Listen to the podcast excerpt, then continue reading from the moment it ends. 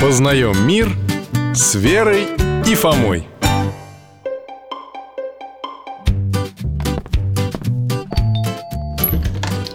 Здрасте, дядь Миша Добрый день, Михаил Гаврилович Привет, Алтай Э, Здрасте, здрасте Заждался вас Вишневое варенье приготовил Чай остывает уже Да, пить очень хочется А мы вам гостинцы принесли Рулет с маком и вот О, с маком Ну, За рулет спасибо А что же это такое?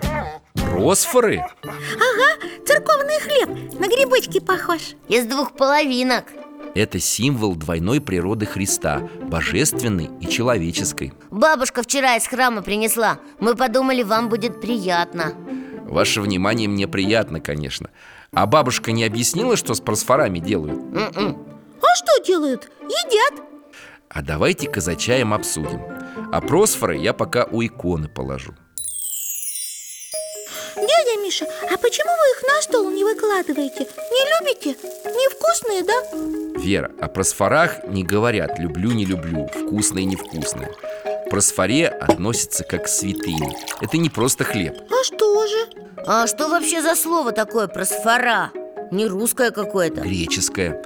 Обозначает приношение.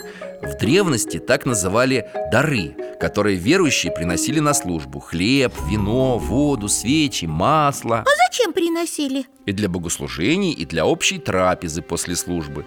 Дьяконы поминали тех, кто жертвовал на литургии. Позже словом просфора стали называть хлеб для Евхаристии. Это когда хлеб и вино превращаются в тело и кровь Христовы? В причастии? И потом все причащаются? все, кто участвует в литургии. Да, это таинство называется Евхаристия. О, значит, наши просфоры и есть тело и кровь Христовы М-м. М, Нет, Фома, они как раз причастием не являются. А что тогда является? Есть особая просфора – агничная. От слова «агнец» – ягненок. Христа еще Агнец называют Правильно, он принес себя в жертву, как в древности жертвовали Богу ягненка.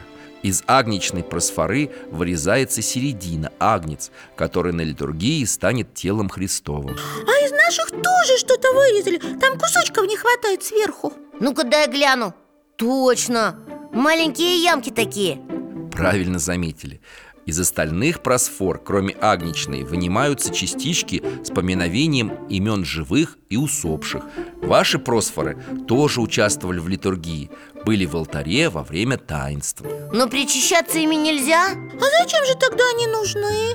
Но, к сожалению, большинство из нас каждый день причащаться не может. Ну да, на это время нужно А все работают или учатся Но можем с благоговением вкушать просфору, как некий символ причастия. С блага...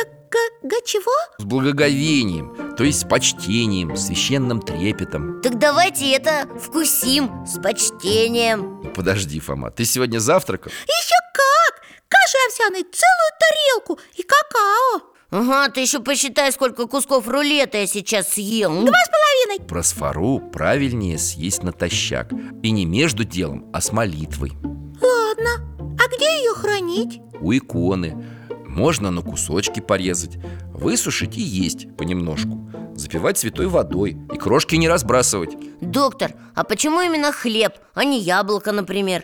Или конфетка? Отче наш, помните? Хлеб наш насущный Дашь нам днесь Правильно То есть имеется в виду и хлеб небесный, причастие И хлеб земной Поэтому просфорай печется из пшеничной муки, воды и соли С добавлением дрожжей А тут печать, между прочим Вот, смотрите, сверху просфоры, с крестом А что написано? Из... Хс... И еще что-то не по-нашему Из хс, это Иисус Христос, наверное, да? Конечно. А буквы – это греческое слово «ника», что означает «победа», то есть «Христа над смертью». А еще на таких печатях изображают Пресвятую Богородицу и святых. Здорово! Надо все это бабушке рассказать Точно, пойдем расскажем Михаил Гаврилович, спасибо вам, до свидания Спасибо! Счастливо, ребята!